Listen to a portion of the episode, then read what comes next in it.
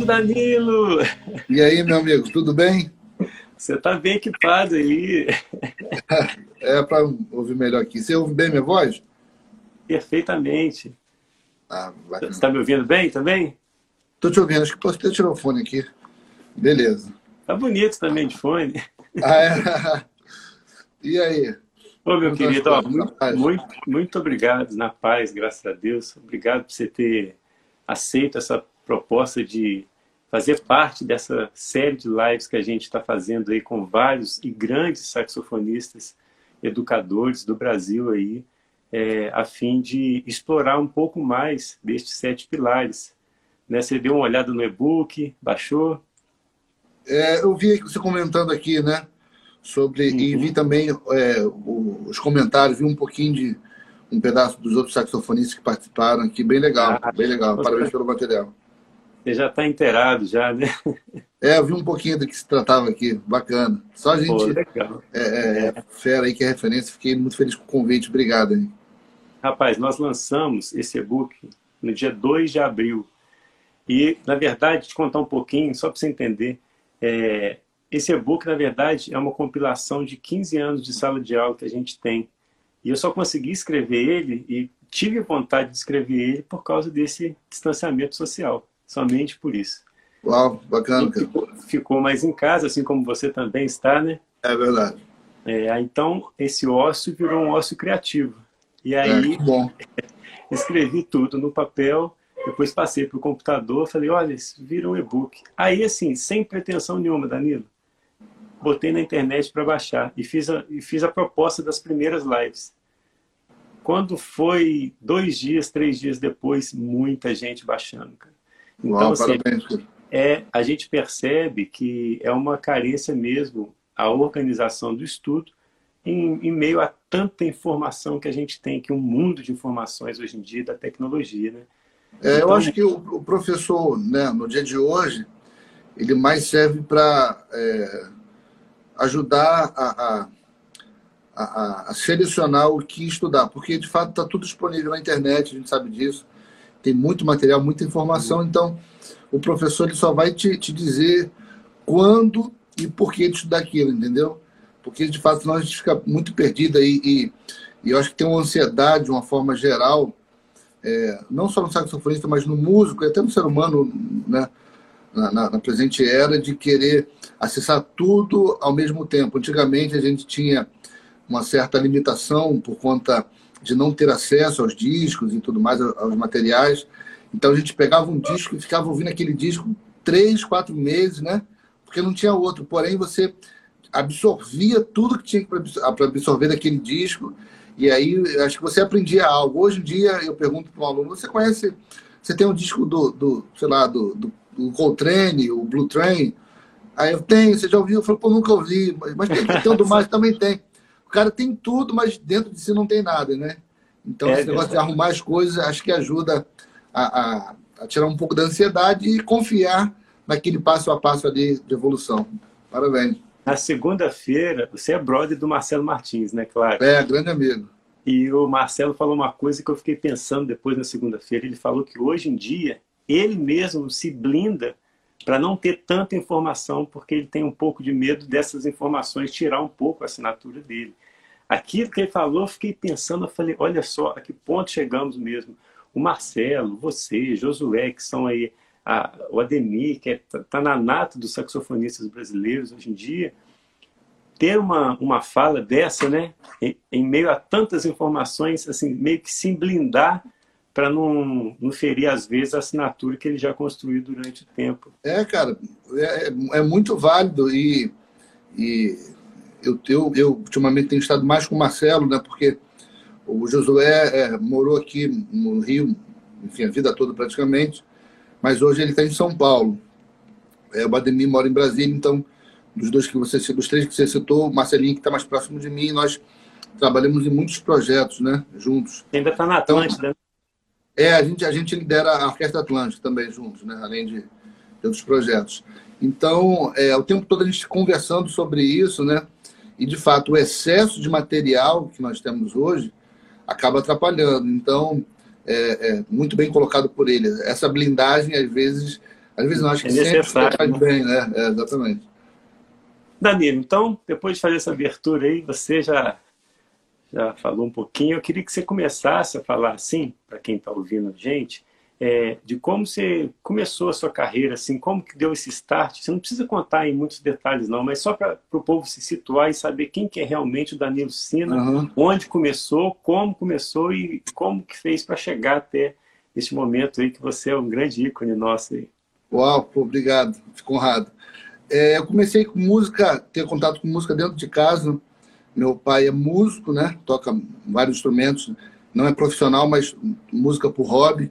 Eu venho de uma família de músicos, né? Meu tio toca, minha tia canta, enfim, família de músicos. E paralelo a isso, eu tive um contato com a música também muito forte na igreja, né?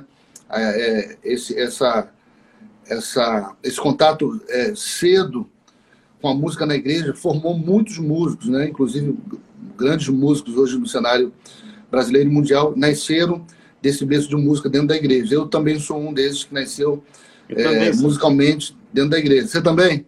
Sim. Ah, bacana. Da quadrangular. Ah, é? Bacana. Uhum. Eu, vim, eu vim do berço assembleiano, né? Que hoje nem tanto, mas na minha época era muito comum ter instrumento de sopro lá. Eu comecei tocando teclado, porque meu pai era o instrumento que meu pai mais tocava na época. Eu fiquei atraído por aquilo, mas aí depois é, comecei a aprender o saxofone na igreja. E então, até então era algo muito amador, né? Era um professor que tocava trombone, que ensinava um pouquinho é, de cada instrumento. Ele não sabia muito, mas aquilo que ele sabia, ele é, ensinava para os outros e tudo mais. Eu, e tocava numa igreja ali e outra ali. E fiquei muito. É, é, fui roubado né, pela, pela força da música muito cedo e comecei a levar isso um pouco mais a sério. Quando eu tinha 13 anos, eu conheci o Josué Lopes, né? Você falou aqui dele. O Josué é, é mais, cinco anos mais velho que eu. E eu tinha 13 anos, ele, ele já estava completando 18. Eu conheci ele, foi o primeiro cara, assim, um dos primeiros caras que eu vi tocando é, com som de saxofone, assim, na minha frente, né? aquele som que eu vi nos discos, né? O Josué tocava sax alto na época, quem não sabe, inclusive um, um, um, toca muito bem sax alto até hoje. É, e comecei a estudar com o Josué muito cedo, ele me apresentou é, algo que eu nem sabia que existia, que era o Omnibook, né? Eu... Com 13 anos comecei a estudar aquilo ali, aquela linguagem toda que era muito nova para mim. É, com 14 anos, de 13 para 14 anos, José viu que eu estava me desenvolvendo e os trabalhos que ele não podia fazer, ele me indicava, né? O que também me fez crescer demais. Eu tive acesso à carreira profissional muito cedo. Então, com 15 anos, eu já estava trabalhando no meio musical, ganhando uma graninha aqui, ganhando, ganhando outra graninha ali. Mas ainda assim, vamos dizer, no time C, né? Da, da, da, do mercado, vamos dizer, time C. E com o passar do tempo, né, você vai estudando, se aprimorando, enfim. É, eu nunca tive nenhum tipo de, de, de formação acadêmica, né, nunca frequentei escola, tudo que eu aprendi foi basicamente na rua, tinha aula com um, com outro, assim, mas nada de forma muito, muito contínua. É, e aí, quando eu fiz é, já para 18 anos, eu estava tocando em bandas melhores ainda e tudo mais, né? E eu acho que é, eu comecei a ter uma, uma, uma aparição, vamos dizer assim, é, mais fora do Rio, né? Primeiro por conta da internet e do YouTube, muita gente teve acesso ao meu trabalho. E em 2011 eu criei um projeto chamado Jazz na Garagem, que era, era um som semanal que eu fazia na casa da minha mãe. Não tinha muito lugar para tocar aqui no Rio. Então abria a, a, a garagem da minha mãe, que era um complexo do Alemão, um subúrbio aqui do Rio e comecei a fazer um som semanal lá. E aí me deu na cabeça de chamar amigos músicos e, amigos, e músicos que não eram tão amigos assim, mas eu tinha como referência. E foi lá a primeira vez que eu toquei com o Marcelo. Eu liguei para o Gessé, o Gessé eu já conhecia um tempo lá da igreja, uhum. nós é, fizemos parte da mesma igreja quando eu tinha 13 anos. E aí liguei para o Gessé, falei, poxa Gessé, eu estou fazendo um som na casa da minha mãe assim, sem pretensão nenhuma. É, você fica na pilha de ir? Ele falou assim, vou sim, cara. Quando que é? Falei, ah, é uma segunda-feira, né? Que era toda segunda-feira. Ah, próxima segunda-feira. Ali é legal. Eu falei, inclusive, eu estou gravando agora aqui com o Marcelinho. O Marcelinho tá te mandando um abraço. Cara, eu fiquei muito feliz, porque assim, eu tinha sido apresentado para o Marcelo, né? Acho que umas 200 vezes. Ah, esse aqui é o Danilo, um jovenzinho que tá, tá chegando aí. Ah, prazer, Danilo, legal, eu mó fã. Aí passava, pô, ele vai lembrar de mim. Aí, pô, prazer, sou Marcelo. e fui apresentado várias vezes. Um dia que eu estava falando com, com o Gessé, aí o, o, o Gessé no telefone falou, pô, o Marcelo tá te mandando um abraço. Eu falei, caramba, o cara me conhece. Aí o Marcelo, eu falei, pô, então aproveita e chama ele. Aí nisso o Marcelinho foi lá no Jazz na Garagem, isso aí em 2010, 2011. É, a gente é, é, tocou junto pela primeira vez, né? Ele me, me, elogiou bastante. E nesse mesmo dia, ele falou que tinha vontade de fazer uma, uma, uma banda, né? Num formato que não chegasse a uma big band, mas que tivesse uma formação de sopro é, parecida um pouco, porém um pouco mais reduzido. E só estava no, no, campo da ideia, que tinha vontade de fazer com o Gessé, com o Aldivas há muito tempo, mas nunca saía do papel. Eu doido para tocar e estar tá perto dos caras e tudo mais, praticar. Eu botei fogo nos caras, ligava para ele toda semana, falei, vamos botar, vamos, vamos, vamos ensaiar. Pô, mas não dá, falei, dá sim, marca um dia. Pô, mas aí, eu falei, cara, vai com quem tiver. E assim nasceu a Orquestra Atlântica, entendeu? Em 2012. Você que jogou mas... lenha no fogueiro. É, exatamente. Eu, sangue novo, né? Doido para tocar. E basicamente, enfim, outras coisas foram, foram aparecendo, foi mais. Basicamente foi essa minha carreira. Então você já tem uma cama de harmonia na cabeça antes mesmo de chegar no instrumento melódico, né? É, assim, até hoje, cara, é, harmonia mexe mais comigo do que melodia, assim. É, não sei se, se, se isso é, é, tão comum para os meus amigos que tocam saxofone, né, por, por ser um instrumento melódico, mas desde pequeno, até antes mesmo de estudar música, é, quando eu vi uma música que tinha uma harmonia mais densa, aquilo mexia comigo, começava a chorar, sabe? Com, com 12 anos, 11 anos de idade, assim, eu começava a chorar, ouvir umas coisas, umas harmonias é, de música americana que meu pai ouvia muito dentro de casa, né? tipo é, Steve Wonder, é, aquelas bandas né, da, da Motal, aqueles grupos lá é, de música black, assim, então aquilo mexia muito comigo, cara, eu não sabia explicar o que era. E depois eu fui entender que era, era o poder da harmonia. E como eu comecei a aprender tocando, é, tocar teclado antes do sax, né? Eu acho que também teve um, um pouco a ver. Assim, eu não sabia muito do que eu estava fazendo, mas quando eu comecei a tocar saxofone, eu tentava traduzir um pouquinho que eu sabia do teclado para o sax, mesmo sem saber o nome dos acordes, mas enfim, eu ia meio que pela, pelo instinto, né? Isso explica muito o seu jeito de improvisar, que é um jeito de improvisar não mecânico de quem aprendeu só a mecânica do instrumento, mas é um, é um fraseado melódico, estilo de Entendo. quem toca piano. É. Entendo. É assim, cara, desde, desde, desde o começo foi assim, né? É, é, e depois de, de, muito tempo, cara, que eu vim estudar e, e ter consciência mais do que eu estava fazendo, porque por, por muito tempo o que eu fazia era basicamente assim uma evolução daquilo que eu tinha aprendido no início com os acordes que eu sabia, entendeu? Então eu sabia é, acorde maior, menor, um sétima maior, sétima menor e no máximo um meio de minuto que fazia parte do campo harmônico maior. Então, fora disso aí eu não sabia muita coisa, aí meio que de ouvir, não. Depois de muito tempo que eu fui é, estudando um pouco mais, né? E, e, e ultimamente, inclusive, assim, o, o, um, um cara que, que, me ajuda bastante é o Rafael Rocha, né? Nossa. que é grande, que trabalha, a gente trabalha é, é, é muito, toda semana a gente está trabalhando junto, graças a Deus, e é meu né? vizinho, né? É assim que ele veio para o Rio, a gente se tornou muito, muito amigo, enfim. E o Rafa é um cara que já estudou, o Rafa é um cara que é professor, então, é, é, até com relação ao arranjo, que ele também é um, um grande arranjador, toda vez que eu, eu tenho dúvida com alguma coisa, eu pergunto a ele, assim, são coisas que eu já faço, mas o Rafa sabe o nome, o porquê do nome e quem batizou com o nome, enfim. Então, me, tem me ajudado bastante. Legal. Eu percebo, então, Danilo, que você é um cara que é, se virou e aprendeu mais no percurso do que dentro de sala de aula, né? Sim, é como eu te falei, eu nunca frequentei né, uma, uma sala de aula, nunca estudei harmonia, assim, é, é, é com ninguém, nunca estudei arranjo. E, e para a galera que está me ouvindo aqui, gente, eu não estou fazendo é, é, propaganda do não estudo, não, pelo contrário. não estudo, é, não, né? eu sou professor de música hoje, né? seria incoerente. Mas, assim, porque eu não sou tão velho assim, eu tenho 32 anos, né? Mas quando eu comecei a aprender música, o acesso à internet não era tão fácil, o acesso ao material não era tão fácil. Então, o que eu tinha eram os discos que, que eu, eu, eu tinha em casa. Eu lembro claramente, assim, porque o Josué, ele é, conseguia algum disco de alguém, né, de algum músico novo, e ele falava, cara, eu tô com material novo lá, é, compra uma fita que eu vou fazer uma seleção das melhores coisas e copiar para você. Aí eu tinha uma fita, cara. Eu já perdi essa fita, né? Mas eu tinha uma fita que tinha uma gravação de, do, do, disco, do disco do Samborn, é, chama As We Speak. É um, disco, um dos mais discos que eu mais adoro do, do. Tinha um, um, um, pedaço do disco do Mariental, que inclusive esse disco não tem nas plataformas digitais. Eu já procurei em, em tudo que é canto. Eu vou até ver se eu acho o CD no eBay, no Mercado Livre. Tinha um pedaço do CD do Mariental, tinha um pedaço do CD do, do Ernie Watts, enfim, era picadinho de cada um, sacou? E aí era o material que eu tinha tirando de ouvido aquilo, aquelas frases, aquelas linhas melódicas, e quando eu me deparava com uma harmonia que era parecido com aquilo que eu estava ouvindo, né?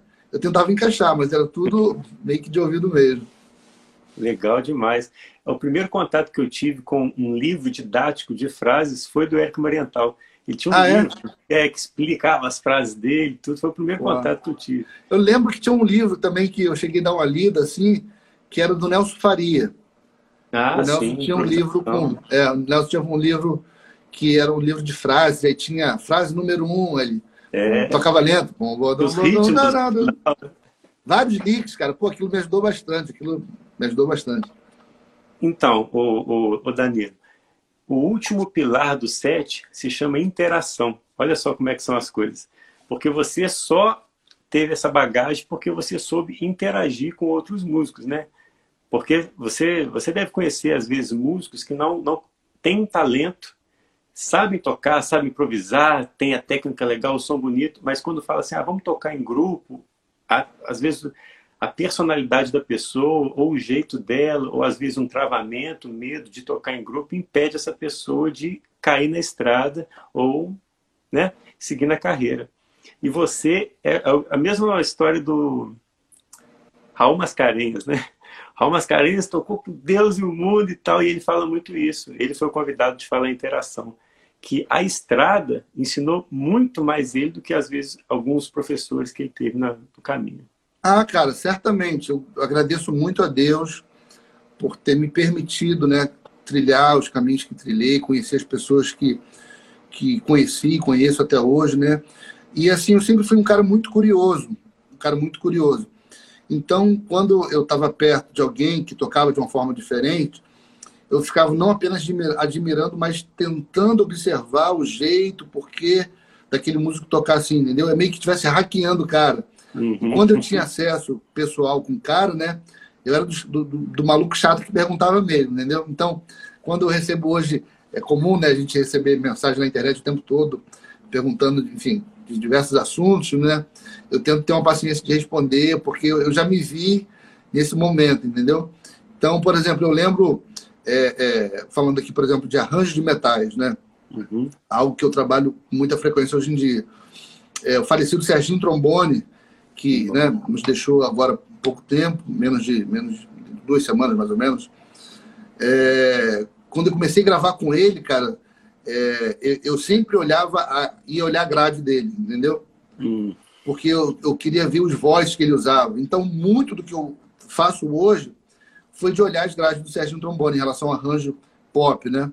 Então, eu olhava muito e falava, ah, que legal, cara. Então, assim, existiam coisas na minha cabeça né, na minha cabeça limitada naquela, na, naquele período, que eu jamais pensei que fosse possível de, se fazer. Seria até um grande erro. Mas quando eu olhava a grade dele, eu falava, caramba, cara, então esse som que eu estou ouvindo é isso que ele está fazendo? Poxa, aí eu testava nas minhas, nas minhas pequenas gravações, né? Testava e assim, olhando a grade dos outros, perguntando e tudo mais, né? Assim, então essa interação com outros músicos, em outros ambientes, me ajudou muito a crescer, muito. Eu devo muito da, da, da minha carreira e, do que eu sei a essa interação. Os quatro, primeiro, os quatro primeiro, primeiros pilares é sonoridade, técnica, é, repertório e improvisação. Quando que na sua carreira você se debateu com alguma dificuldade em algum desses quatro? Por exemplo, às vezes você foi pegar uma gig e você se assustou se fosse, caramba, isso aqui eu tenho que voltar para casa e lapidar, lapidar, lapidar, porque é assim, coisas que, que eu nunca parei para pensar de uma forma é, em sentido de, de, de, dar uma atenção e foi natural para mim, né? Por exemplo, sonoridade. É algo que eu sempre gostei, mas nunca apareci. Não, vou ter uma técnica para estudar meu som. Eu desenvolvi uma embocadura e tentava imitar o som daqueles caras que eu ouvia. Então, assim, por muito tempo, principalmente no meu início, né? O meu tipo de som era um som muito, muito brilhante, aberto, como o do, do Mariental, do Samborne, Nelson Rangel, galera que eu sou fã até hoje, né? Sou muito fã, inclusive. Então, assim, meu setup era todo voltado para isso.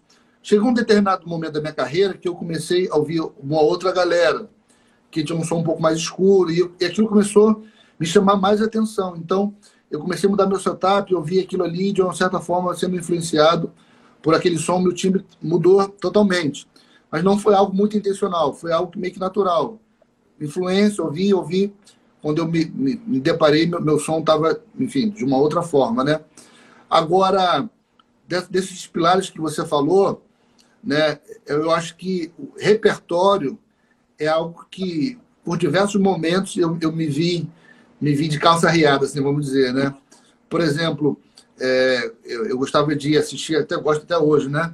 De, de, de ir pro assistir a galera tocando jazz e tudo mais, mas isso no início, isso no início, é, que alguém me chamava para dar canja, cara, eu não sabia tema nenhum. Então, para a galera que, que toca jazz o tempo todo, todos os dias, eles tinham uma gama de repertório imensa. Aí eu decorava, por exemplo, três. Falei, pô, três eu já posso dar uma canja, né? Só que quando eu chegava para dar canja, que já era no final, esses três temas já tinham sido tocados ó, já no primeiro set. Ou seja, eu falei, caramba, mais uma vez eu não vou poder. Então, assim, é, antigamente, hoje nem tanto, mas antigamente, quando eu, eu tinha uma rotina maior de estudos, tinha um dia só que era só para decorar novos temas, aprender novas músicas, entendeu? eu tenho uma certa dificuldade com o negócio de, de memória, decorar música, então eu tirava um dia só para decorar uma música. Então eu tentava aprender uma música por semana, mais ou menos. Ficava praticando aquela música, enfim, várias vezes, de diversas formas, ouvia gravações. Então o repertório é algo que, que eu acho que, que eu tive dificuldade, assim, né? Que engraçado. É, você falando assim, você falando sobre a questão da sonoridade que você começou a falar, que você, depois que você foi apanhando mais maturidade, assim, que você foi ouvindo novos músicos, a sua audição fez você gostar de um outro tipo de sonoridade. É, Aquela é mais fechada, né? Uhum. É. Eu achava, cara, eu vi os discos do Coltrane achava muito ruim, tu acredita? no início? É. Cara, que coisa chata, não tô entendendo nada. Eu, eu, eu, tinha, eu, tinha, um amigo que tinha um vinil do Giant Steps. Ali é muito cara, eu achava, É, eu tinha, eu achava chato pra caramba. Ele ele achava o auge, assim, falou, que, que negócio chato, cara, nota para cima e para baixo, que som estranho, porque eu gostava mais do, do smooth jazz, né, aquela coisa uhum. mais pop e tudo mais. Com o passar do tempo, eu fui é, aprendendo a ouvir, compreendendo, enfim, hoje não preciso nem dizer que, que, que acho o máximo, né? Então, muitos saxofonistas eu aprendi, porque, ver, um cara que, que eu não compreendia o som dele, assim, e achava chato demais era o Joe Lovano. Oh. Você curte, mas eu achava chato demais, cara, que som fechado, estranho. Cara, hoje eu acho de uma, de uma beleza assim, sem igual. Inclusive, essa semana mesmo eu estava ouvindo um disco dele, que é meio de balada e tudo mais. Cara, que coisa linda, desde da, da, do som dele, da interpretação, da, do som do conjunto, do som do disco. Enfim, incrível. Então, eu tive que aprender a ouvir. Então, eu lembro que é, é, depois que eu fui percebendo isso, que tinha coisas que eu só começava a gostar com o passar do tempo, né? Eu comecei a valorizar mais as dicas que os músicos mais experientes me davam. Danilo, ouve isso aqui. Então, por mais que eu não gostasse no primeiro momento, eu via várias vezes até achar algum sentido naquilo que eu estava ouvindo, porque era alguém mais experiente que eu que estava me dando aquele material, por exemplo, né? É, eu tive essa sensação no início também, porque eu ouvia muito Groove Washington Jr., é, Donald Harrison, e aí, Bacana. quando eu ouvi no início o Wayne Shorter, eu falei, que isso? Que coisa estranha, né? Coisa estranha. Agora é outro, é porque, assim, somente a estrada mesmo para fazer você entender algumas coisas que no início, às vezes, você está mais voltado para compreender outro tipo de sensação, né? É que nem comida, né, cara? Assim, eu sou gordinho, então posso falar de comida. Quando me levaram para comer é, na, na, culinária japonesa pela primeira vez, né? Comida japonesa, eu achei uma porcaria aquilo ali, que negócio japonês. Eu quero picanha, eu quero, quero um cupim. Cara, depois que eu fui aprendendo a gostar, eu fiquei, fiquei viciado. Se deixasse, eu comia japonês todo dia. Então, eu acho que é basicamente isso com a música, entendeu? Tem coisas que, num primeiro momento, te assustam, até porque, é, naturalmente, você já ouve aquilo que você está ouvindo como novo com um certo padrão na sua cabeça, entendeu? Então você quer que aquilo faça sentido é, segundo os seus padrões. Só que para ouvir aquilo ali, você precisa entender que você precisa é, formatar os seus padrões para se adequar àquele novo estilo de música, aquela nova estética, né? Então, assim, por exemplo, você vai, você vai comparar, é, deixa eu pensar aqui, o Fred Hubble, que é um grande trompetista, com Miles. Então, se você é um cara muito viciado no Fred, não, conhece, não conhecesse o Miles, talvez você achasse muito estranho o jeito do Miles tocar, falhando nota, dar uma nota, pouca nota, pouca nota. E, e, e o contrário também, né? Se você ouve o Miles, nunca tivesse ouvido o Fred, é, quando você ouvisse o Fred, talvez, pô, cara, cara chato, muita nota para cima para baixo, muito agudo e muito rápido, entendeu? Então, acho que às vezes você tem que aprender a degustar aquele novo som e, e entrar na, enfim, na cultura da, daquele som ali. O quinto pilar é a curiosidade. O que, que eu percebi dentro de sala de aula? Que os alunos, hoje em dia, eles não são mais curiosos, porque a informação hoje em dia é muito rápida. Então, eles não têm aquela audição educativa. A audição deles é recreativa. É, você está em casa de bobeira, coloca o som, aí vai passando a playlist com vários artistas, ou está no carro dirigindo, vai ouvindo vários artistas. Não tem, isso aí é recreativo, uma audição recreativa. Não tem aquela audição que você, igual você fala, você vai pegar um disco do Lovano, você vai ouvir o disco inteiro, vai passar uma semana ouvindo aquele disco. Isso é uma audição educativa.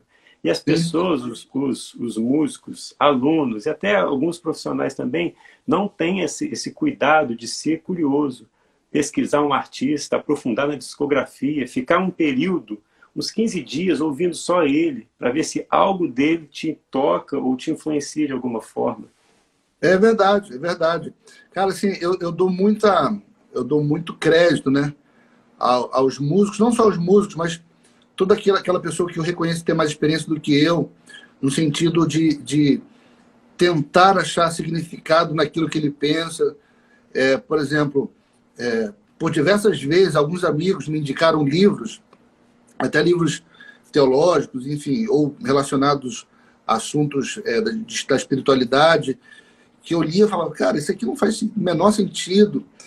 E, mas porque quem estava me indicando era alguém que eu tenho ou tinha um grande respeito e admiração em muitas áreas, eu repensava aquilo que eu estava pensando. Não, cara, se ele está falando que é bom, deve ter algo de bom aqui. Então, Uma coisa tem. É, então assim, eu começava novamente a reler aquilo que estava lendo, tentando achar um significado maior, entendeu? Porque quem estava falando, obviamente, tinha mais experiência do que eu, então falei, não, vale um voto de, de, de ressignificar aquilo que eu estou ouvindo. E mesma coisa com música, entendeu? Música, cara, quando pintava algo novo para mim, assim, que em princípio não fazia sentido, se fosse alguém de muito respeito, que eu tinha, tivesse alguém muito respeito e carinho, eu não, eu vou ouvir isso aqui até achar o belo que esse cara está falando que tem, entendeu? Então, esse negócio de. É, eu acho que a facilidade da internet está deixando o povo assim. Então, porque se passa um negócio que você não gosta, você pula. Tem é trocentos milhões, entendeu? De, de, de música para você ouvir após aquilo ali, sacou? Então, é, antigamente não tinha isso, só tinha um disco, cara. Só tinha um disco, então você tem que ouvir aquele disco mesmo e acabou, entendeu? E isso fazia com que você... você... Fala. Pode falar. Não, digo, aquilo ali fazia com que você é, decorasse a linha do baixo, a linha da bateria. É, é até engraçado, eu ficava ouvindo um disco muito tempo e eu já cantava já a primeira nota, apesar de não ter ouvido absoluto, mas eu já cantava a próxima nota do, da faixa seguinte, entendeu? No tom certinho, de tanto ouvir aquilo ali. Eu não sei se já aconteceu com você, de você estar tá ou dando aula ou tocando em algum lugar e chega um aluno ou um músico e fala assim: Você conhece esse saxofonista tal? É você? Não. Não, e esse aqui? Ah, eu também não. Não, você ouviu falar nesse? Aí fala uns 10 saxofonistas que você nunca ouviu falar. Aí Já você aconteceu. Fica, você fica cabreiro com aquilo, fala, gente, mas quanta informação. Aí você vai e pergunta ele se ele conhece um desses grandões, assim, tipo, você conhece o Wayne Shorter? Ou já escutou um disco do Shorter? Aí, não. Conhece todos da atualidade, não é. se aprofundou em nenhum praticamente e não conhece um desses grandes que a gente tem que realmente ter discos de cabeceira. Isso acontece Cara, muito. assim, uma das perguntas que, quando eu tenho oportunidade, obviamente, de fazer para esses novos músicos que eu tenho uma certa admiração, é, o que eles ouviram, porque eu sempre gosto de checar a fonte da minha fonte, você está entendendo? Então, quando eu tenho alguém como referência, eu quero saber quem foi a referência dele. Uhum. E, de uma certa forma, eu acabo enxergando dos mesmos lugares, entendeu? Porque, assim, existe uma linha que acaba mexendo comigo. Por exemplo, aqui, é, você sabe que, hoje nem tanto, mas eu acho que na música ainda é algo forte, existe um tipo de segregação, entre aspas é, principalmente na música americana, sobre o jazz negro e o jazz branco, né? West, uhum. Co West, Co West Coast e, e, e o, o, jazz que era feito em Nova York, por exemplo.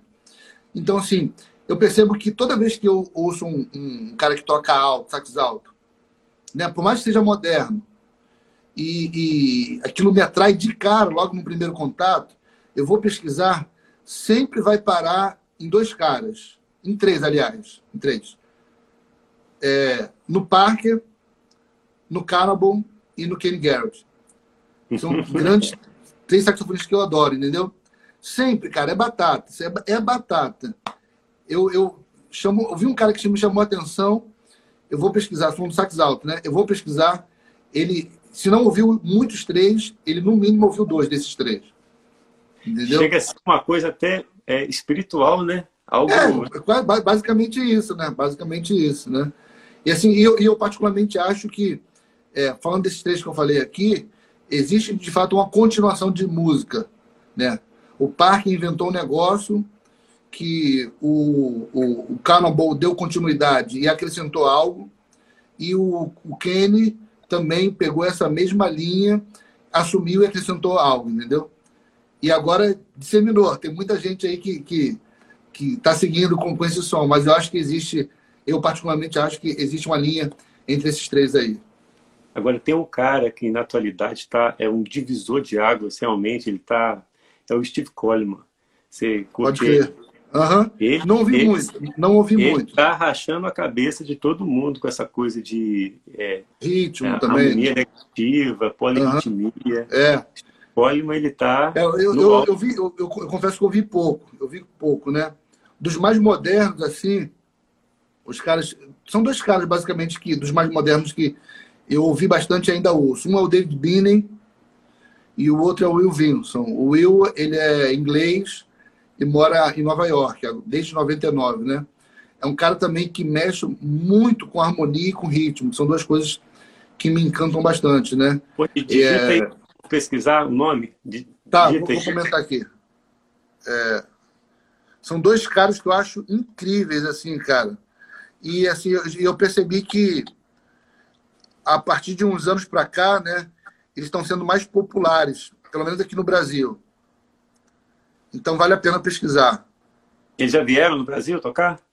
O Will já veio, já veio duas vezes.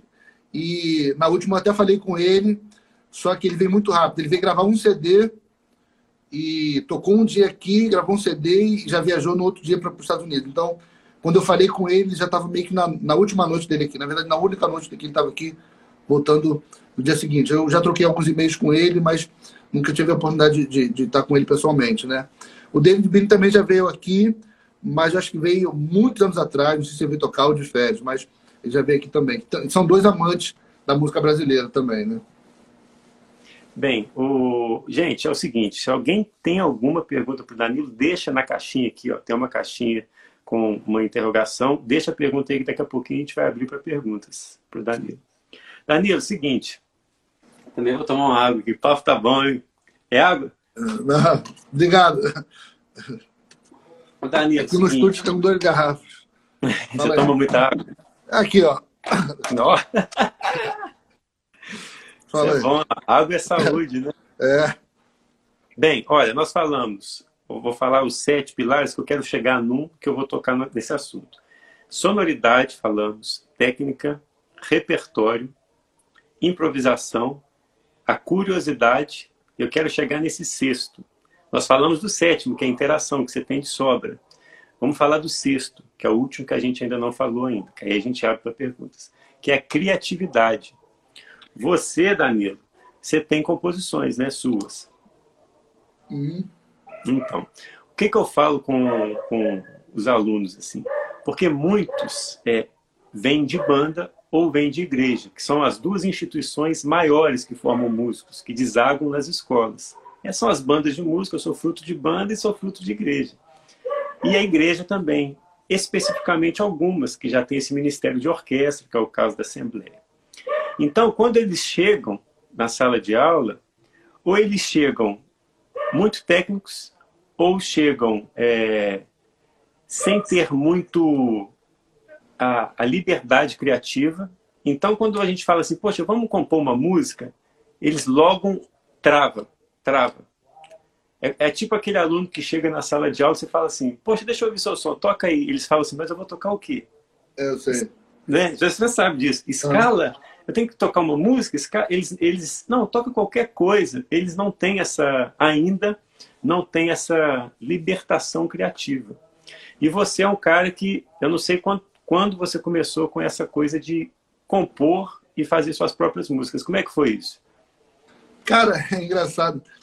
É, meu pai, meu pai, é, como já disse aqui, ele é músico e, e, compositor também. Ele era band líder de uma banda que ele tinha na época. Ele tocava teclado cantava e a maioria das músicas eram dele.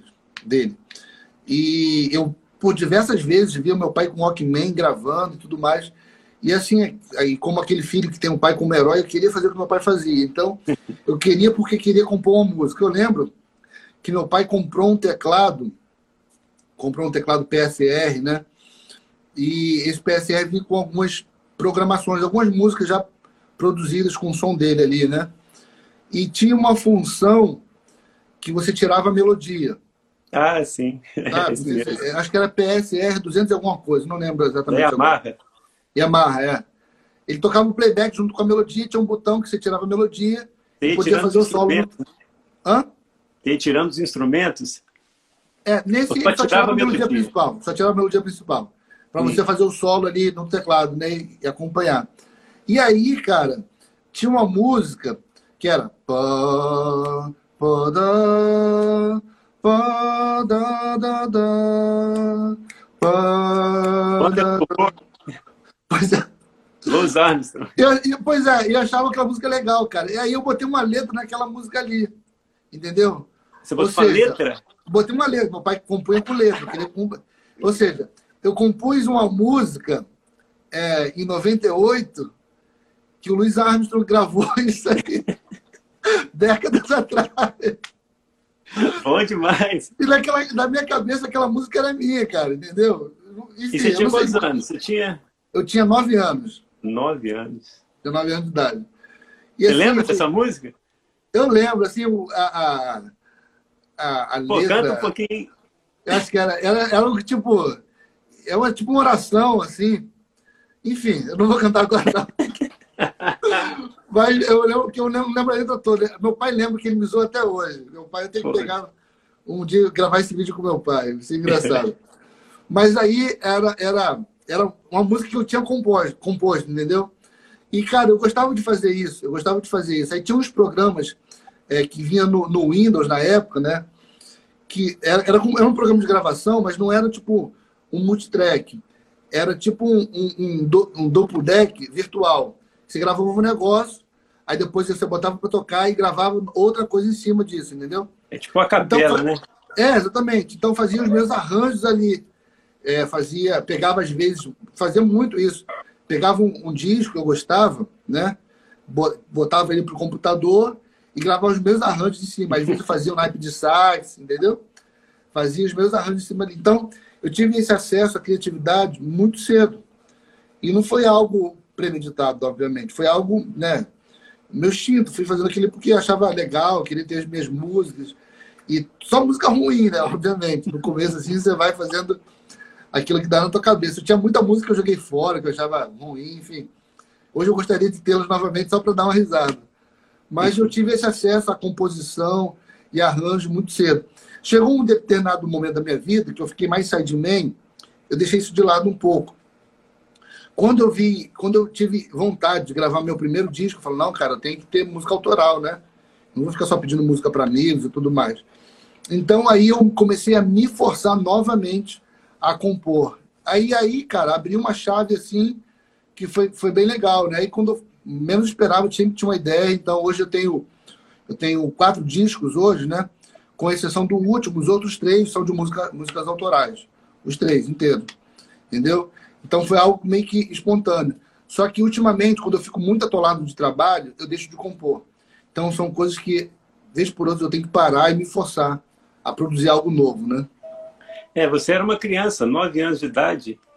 É, criança. É, tem uma frase que eles falam que qualquer criança, se você lhe permitir improvisar, criar, a criança não tem medo, né? Ela vai criando. Pois é, cara. Eu acho que, assim, outra coisa, eu tive, eu tive a chance de começar muito cedo, até nesse caminho da improvisação, o que não me limitava.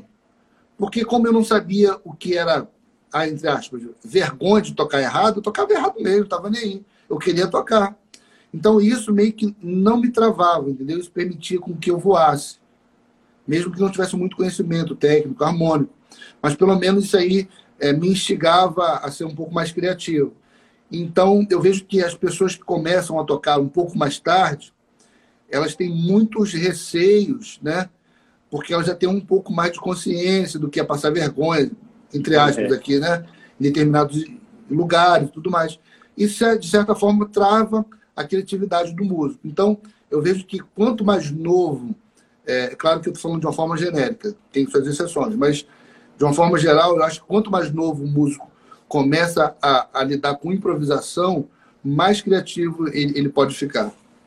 E aí cai na responsabilidade de um professor, de um orientador, né? Total, cara, total. Instigar a criança a produzir livremente. É, e assim, é, eu acho que o professor, eu não dou aula para crianças, né? Eu não dou aula para crianças. Mas é, o professor, ele tem que ser um pouco psicólogo também. Porque existem muitos assuntos que desaguam na música e que do qual o problema não nasce na música em si. Você me entende? Você me compreende? Compreendo. Cara, tô, é tô, você está escutando esse som? Não. Alguém está tocando um sax aqui na rua. Ah, é? Agora. Que bacana. Então, eu, eu, eu, eu, eu vejo que existem alguns problemas que você percebe na música que não nasceu na música o problema. Por exemplo, existem, existem músicos que às vezes têm problema de, de, de tocar muito na frente, porque por natureza é uma pessoa ansiosa. Ansiosa. Entendeu? Então, quando eu vejo também algumas pessoas muito relax, eu vejo que essas pessoas geralmente tendem a tocar um pouco para trás. Novamente, estou sendo genérico. Mas, de uma forma geral, eu vejo muito disso. A personalidade do músico desaguando na música. Então, o professor de criança, muitas das vezes, tem que ser um pouco psicóloga, psicólogo, né? terapeuta até, para resolver alguns problemas com a criança, para que isso não vá para a música. Ou se é algo positivo, que deixe de fato ir para a música. Exatamente. E tem a questão da personalidade invertida. Era o é, caso também do, existe, verdade. Do, do Coltrane e do Miles. É uma né? forma de escape, às vezes, também. Né? A forma de escape. O Miles, o, o Miles, o Miles fala, falou sobre isso que aquilo que ele não era como pessoa, ele, ele desaguava na música, basicamente. E o Coltrane também, porque ele era um cara é. tímido demais, era um cara assim, mais retraído na dele, mas quando pegava o instrumento era outro era, era outro cara, né?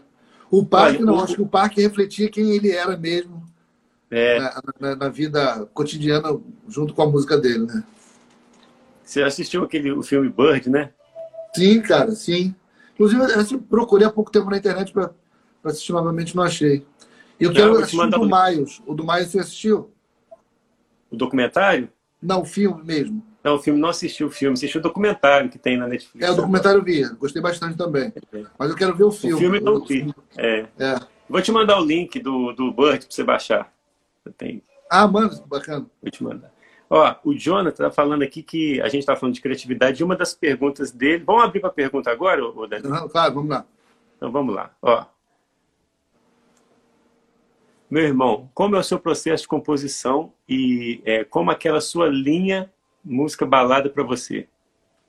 Linda Cara, música balada para você. É, de uma forma geral, a música nasce para mim pelo, primeiro pela harmonia. Primeiro pela harmonia. É mesmo? É. Eu, eu, e é como se assim, eu, eu, é como se eu fizesse é, primeiro um caminho, né? uma trilha, e depois trilhasse por ela, improvisando lentamente e corrigindo o meu improviso. Basicamente assim. Eu, eu vejo o. Eu, se não me engano, cara, eu acho que foi o Ginga que falou isso, assim, totalmente contrário do que eu falo. O Ginga fala que o que mais importa na música é a melodia. Então, e de fato, é, é porque, porque quando você alguém passa na rua assoviando a música, ela não assovia a harmonia. Né? Ela assovia a é, melodia, porque de fato tem, todo, tem total razão. Mas comigo o processo é invertido. Eu começo primeiro pela harmonia e depois é, põe a melodia. Ou vem as duas juntas, mas dificilmente vem primeiro a melodia. Olha só. Eu já tive essas duas experiências. Quando você faz uma harmonia antes para colocar a melodia depois, é como se você estendesse um tapete e ali você não pode sair daquele tapete, você tem que seguir. É, exatamente, é basicamente o que eu faço, entendeu? Quando se faz uma melodia primeiro, cara, aí é mais complexo, porque pode você ter... tem que pegar tapete da onde você não... Você tem que sair da sua zona de conforto para você abraçar aquela melodia que chegou, que você não sabe de onde que vem, né? É, basicamente isso, verdade. Aí vira uma música que você, às vezes, você criou instintivamente a melodia, mas a harmonia você não tem capacidade porque você não ouve. É. Entende? Aí você tem que, poxa, aí o trabalho é triplicado, é realmente. É verdade, achar o sapato pro pé. pro pé certo, é. Pô, tá respondido aí, vamos para mais uma, Danilo. Aí, ó. Qual foi sua maior dificuldade na música, Netinho de sax? Maior dificuldade na música, cara. Bom, ele diz música, música, música mesmo, tocar, ou música carreira. Às vezes é, é na bom, carreira. É na carreira, né? Ah, deixa eu pensar aqui, cara. Eu tive muitas dificuldades, né? Mas deixa eu ver aqui a, a, a maior. Bom, teve um, um tempo na minha vida, cara, que eu, eu, eu era muito afetado, mas muito mesmo, assim, gravemente afetado, quando eu não tocava bem em algum lugar, o que não era muito difícil, o que muitas vezes acontecia, até acontece. Então, quando eu não ia bem, cara, parecia assim que alguém da minha família morreu, assim, o sentimento que vinha para mim era muito pesado. O, eu, eu, eu, eu, meu pai era alguém que é alguém, né, mas antigamente muito mais me cobrava muito, um cara que me cobrava muito. Então, essa autocobrança sobre mim era muito pesada. Eu levei isso para mim. Então, até uns anos atrás, né, até uns, uns 10 anos atrás, 8 anos atrás, mais ou menos, quando eu não tocava bem, cara, eu ficava bem mal, bem mal. Me fazia mal. Então, assim, se eu tivesse numa roda de amigos, só de gente querida, se eu não tocasse bem, cara, a noite acabava para mim ali, eu ia embora, não queria papo com ninguém. Então, o excesso de autocobrança, no meu caso, foi, foi, foi bem ruim, foi negativo, né? Eu sei que existe um, uma dose boa de autocobrança, que é positiva, mas quando isso passa do ponto, é muito negativo. Então, para mim era bem ruim, me fazia mal. E hoje em dia você sente esse peso ainda ou não? Cara, não, não. É, uma, quando eu fui gravar meu disco, meu primeiro disco, o, de lá para cá, eu gravei em São Paulo e quem gravou bateria foi o Edu Ribeiro, né? Um cara que eu sou, enfim, muito grato não só pela música dele, mas pela pessoa que, Então, pera aí, é. espera aí, espera aí. Olha só, é porque isso tem tudo a ver com essa pergunta aqui, ó. Que a gente já vai aproveitar, ó. Olha aí. Tá. Danilo, fala um pouco sobre seu álbum de lá para cá. Um álbum maravilhoso com o Edu Ribeiro na bateria. Olha aí. Não liga, sério isso. Então, o Edu é um cara, um cara assim, fantástico, cara. O Edu, assim, eu tenho algumas histórias que eu poderia contar é, sobre o Edu. O Edu veio para minha casa, né? É, uns anos atrás, enfim dormiu, dormiu, eu só era eu e minha esposa, não tinha filha ainda, dormiu no colchão, no, no chão, assim, enfim, cara. É, é uma pessoa incrível, um dos maiores músicos que eu conheço do mundo, enfim. Conversando com o Edu sobre isso, né? Ele falou que também já passou por esse, por esse momento, e ele me deu uma, uma, um estalo assim que eu achei incrível. Que ele falou, Danilo, você entende o seguinte, nem sempre a gente vai tocar é, é, com o nosso, nosso máximo potencial. Você é humano, às vezes você pode ter tido um problema em casa, que vai afetar na tua música. O som que você está tocando é um som ruim, isso vai afetar na tua música. Enfim, a banda que você está tocando, se não for uma banda é, é, tão boa assim, vai afetar na tua música. Se for uma banda muito boa, além do que você toca, né? Tá todo mundo tocando confortável, você pode se sentir desconfortável, você pode estar ansioso. Existem muitas coisas que vão afetar o teu play. Então, nem sempre você vai, ser, vai, vai ter a sua melhor performance. Ponto um. Ponto dois. Apesar de você não sair da melhor forma que você gostaria, existe um controle de qualidade. Então, assim, eu posso não tocar pra caramba naquele dia, mas talvez o, o que eu toquei tenha sido, no mínimo, satisfatório, regular. Para quem trabalha, um né? Exatamente. Você tem, é, existe um controle de qualidade. Por exemplo, eu adoraria ver o Michael Breck tocando num dia que fosse ruim para ele. E mesmo o Michael Breck tocando num dia que não fosse bom para ele, fosse ruim, seria um dos maiores dias da minha vida vendo alguém tocar. Porque existe um controle de qualidade, você entende? Quando ele me falou isso, eu falei, cara, é verdade. Assim, talvez esteja me punindo demais, mas se eu for parar para analisar friamente, por mais que não tenha sido tão bom assim, também não foi o pior solo da minha vida, entendeu?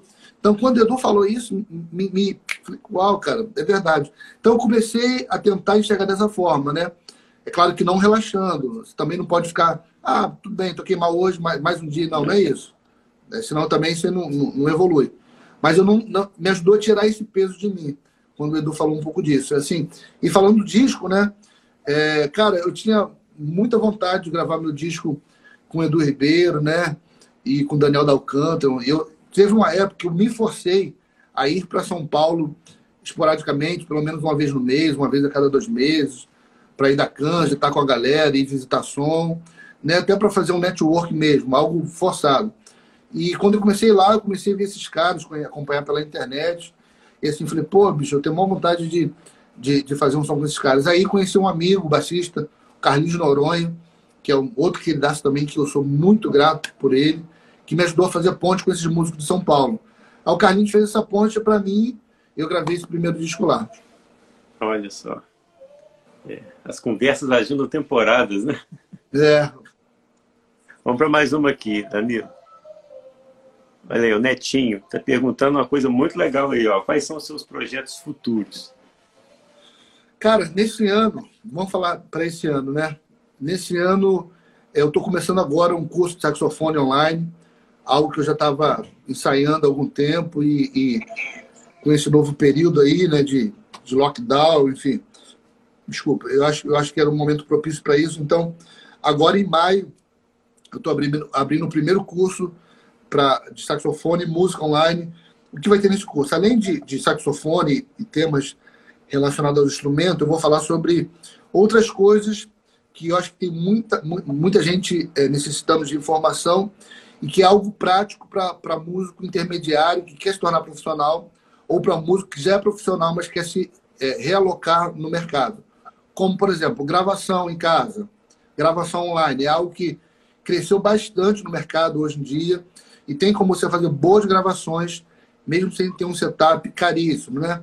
Vou falar sobre é, vivência de, de, de, de play em naipe de metais Muita gente não estuda sobre isso, mas eu vejo que muita gente ganha dinheiro com isso. Mas Você faz tá de qualquer pegando, jeito. Está pegando na área que é a deficiência, né? De explicação. É, exatamente, exatamente. Eu vejo que muita gente ganha dinheiro tocando numa banda de baile ali, tocando numa banda de, de, de rock, de forró ali, tocando naipe de metais, entendeu? A maior parte do repertório, mas não estudam isso, não levam a sério isso. E assim, hoje, cara, eu, eu, eu gravo muito, semanalmente, inclusive, eu falei do, do Rafa Rocha, que grava comigo semanalmente naipe de metais. Então, é o que eu vou falar, entendeu? Nesse curso. Vou falar também sobre o network. É, imagino que muitos músicos, é, que, enfim, conhecem outros músicos que tocam, trabalham com ninguém. É, não tem um, um, uma vivência de trabalho. Por que isso? Porque o fato de você tocar bem não necessariamente te dará emprego. Existem outras questões relacionadas a isso que te fará chegar no, no mercado. Então, nesse curso eu vou abranger né, esses assuntos. É uma duração de três meses. Nesse primeiro curso só tem 20 vagas. 10 já foram preenchidas, eu, eu lancei o curso anteontem, só tem mais 10 vagas. Quem quiser depois me, me chama em inbox aqui. É um dos projetos. É, pretendo fazer outros cursos mais específicos, sobre temas específicos, ao longo desse ano. E vou gravar o meu disco 2, Big Band, Danilo Seno Big Band, volume 2, já comecei os arranjos já. E, e pretendo estar um pouco mais ativo no, no, no, outro canal que eu tinha na internet, que eu tenho na internet, chamado Qual é o Tom, que é mais voltado para assuntos é, relacionados à igreja, teológico, música e igreja, enfim. Pretendo reativar é, esse canal também. É basicamente o que eu tenho programado para esse ano. Maravilha. Acho que tem mais uma pergunta aqui, Danilo. Olha aí, ó. Ainda tem vaga para estudo via Skype? Você ensina harmonia também? Sim, mas é, é, se for algo relacionado só à harmonia, tudo bem, eu posso fazer aula via Skype. Mas se for algo relacionado à improvisação com saxofone, todas essas coisas, eu indico o curso é, que eu estou fazendo agora. Mas eu também estou dando aula em Skype, com, com, com menor frequência, mas ainda estou dando aula via Skype particular. Danilo, poxa, que papo, viu? Ainda mais você falando da sua grande composição aos nove anos de idade, eu quero ouvir, cara. ah, vou contratar alguém para gravar essa música aí. Bota no seu segundo disco. É, pode crer. É bônus. Olha só, para encerrar, eu queria que, se você pudesse, falar da importância que é realmente de quem está assistindo ou de quem vai assistir essa live depois, que eu vou fazer isso virar um material é, para o YouTube, é, a importância da organização é, dos estudos diariamente para você colher os frutos num período curto e não ter que ficar batendo cabeça em vários estudos e não ficar concentrado e, e colher a longo prazo, entendeu? Qual que é o, o, a importância disso? Assim, queria que você falasse. Cara, é, eu evolui bastante no dia que o Idris falou para mim que eu deveria fazer uma, uma, uma grade de estudos e respeitar aquilo, né? Até então, cada dia eu estudava o que me dava na telha. Então, eu entrava em, em, em muitos caminhos, mas não chegava muito longe, porque eu só iniciava os caminhos e, e não, não dava seguimento. No dia que eu comecei a dividir os meus estudos semanais por assuntos né, que eram interessantes para mim naquele momento, eu, eu ganhei, é, eu evolui bastante, né?